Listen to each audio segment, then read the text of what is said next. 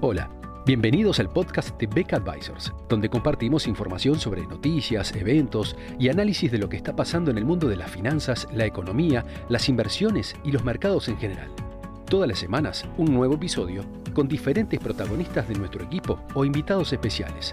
En Beck Advisors, nuestro objetivo es acercar a nuestros clientes las alternativas más convenientes para lograr sus objetivos financieros.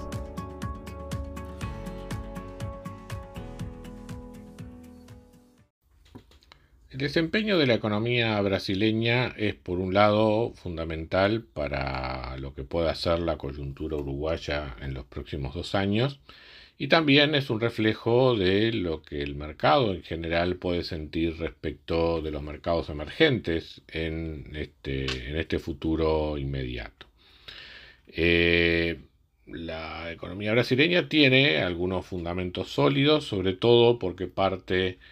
de la base de un banco central que fue de los primeros en aplicar una política monetaria restrictiva que de acuerdo a los últimos resultados viene teniendo algunos efectos más allá de que la baja de la inflación también está influida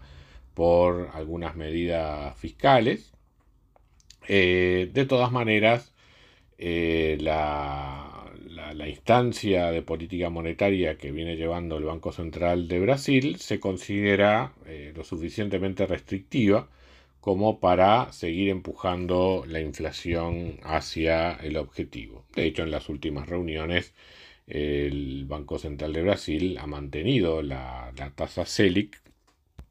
en 13,75%. Hay que tener en cuenta que pese a la política monetaria restrictiva y a verse y al hecho de que el Banco Central de Brasil se ha adelantado a otros bancos centrales en el mundo en cuanto a este ciclo de, contracción de la política monetaria, eh, el real no se apreció en la medida que uno podría sospechar cuando un banco central está llevando una política monetaria muy distinta a la del resto del mundo. De hecho, eh, más allá de que haya alguna apreciación real reciente, en líneas generales, en, los últimos dos años, el real se mantiene depreciado respecto de niveles históricos, con lo cual eso le da un margen a la política general en Brasil, tanto monetaria como fiscal, como para impulsar un proceso de crecimiento donde la política monetaria no es un lastre para el desarrollo de la actividad económica. Por el contrario, ayudado por el crecimiento de los precios de las materias primas, las exportaciones han sido un factor estelar durante, en el desempeño de la economía brasileña durante el año 2022. Sin embargo, las fuentes de incertidumbre en el futuro inmediato son varias. En primer lugar, la actividad económica, que había crecido fuertemente en el segundo trimestre del año, tuvo un decepcionante 0,4% de crecimiento en el tercer trimestre, por debajo de las expectativas. Y si bien respecto a los últimos 12 meses Brasil viene creciendo a un sólido 3%, eso se debe fundamentalmente a medidas impulsadas durante los últimos meses preelectorales y a su vez a esta situación en materia de precios de materia prima que no tiene las mismas perspectivas positivas de cara a 2023. De hecho, además, eh, esa tasa de crecimiento interanual se viene desacelerando en, los últimos, en las últimas mediciones. El otro elemento de preocupación es la situación fiscal. Eh, luego de alcanzar un superávit primario de 2,5% del producto hacia julio de 2022, el gasto preelectoral o las medidas adoptadas previas a las elecciones eh, redujeron ese superávit primario a 1,8% del producto hacia el mes de octubre. Deducidos los intereses, esto hizo que eh, el déficit total del sector público brasileño aumentara de 3,9% del producto hacia julio a 4,2% del producto en octubre.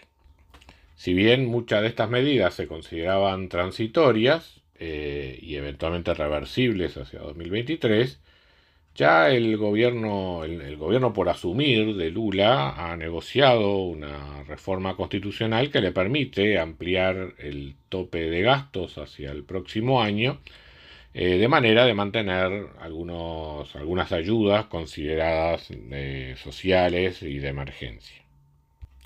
Tampoco ha dado señales claras la nueva administración en cuanto a llevar adelante reformas fiscales que justamente consoliden la, evolución de las cuentas públicas brasileñas en el mediano plazo. La designación de Fernando Haddad como ministro de Economía del gobierno de Lula da Silva no llevó precisamente tranquilidad a los mercados. La reacción inicial fue bastante negativa, tanto en los movimientos bursátiles como en el tipo de cambio. Pero bueno, en las en los días siguientes ha habido un intento del ministro designado de, eh, de halagar los, los oídos de los distintos actores de mercado con algunas promesas en cuanto a responsabilidad fiscal, siempre y cuando, según sus propias palabras, eso no comprometa algunos elementos del gasto social o el gasto en educación. De modo que por ese lado hay un fuerte elemento de incertidumbre sobre el compromiso del nuevo gobierno para con las cuentas públicas y dar señales favorables al mercado en ese sentido.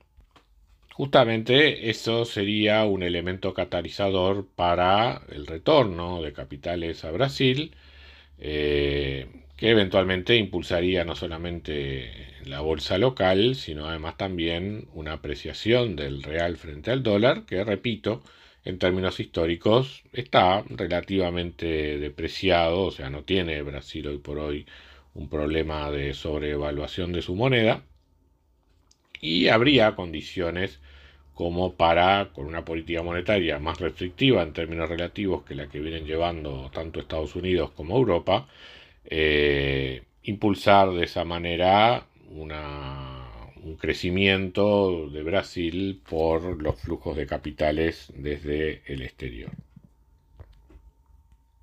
Sin esa señal, la luna de miel que normalmente tienen los nuevos gobiernos posiblemente sea relativamente corta en el caso de Lula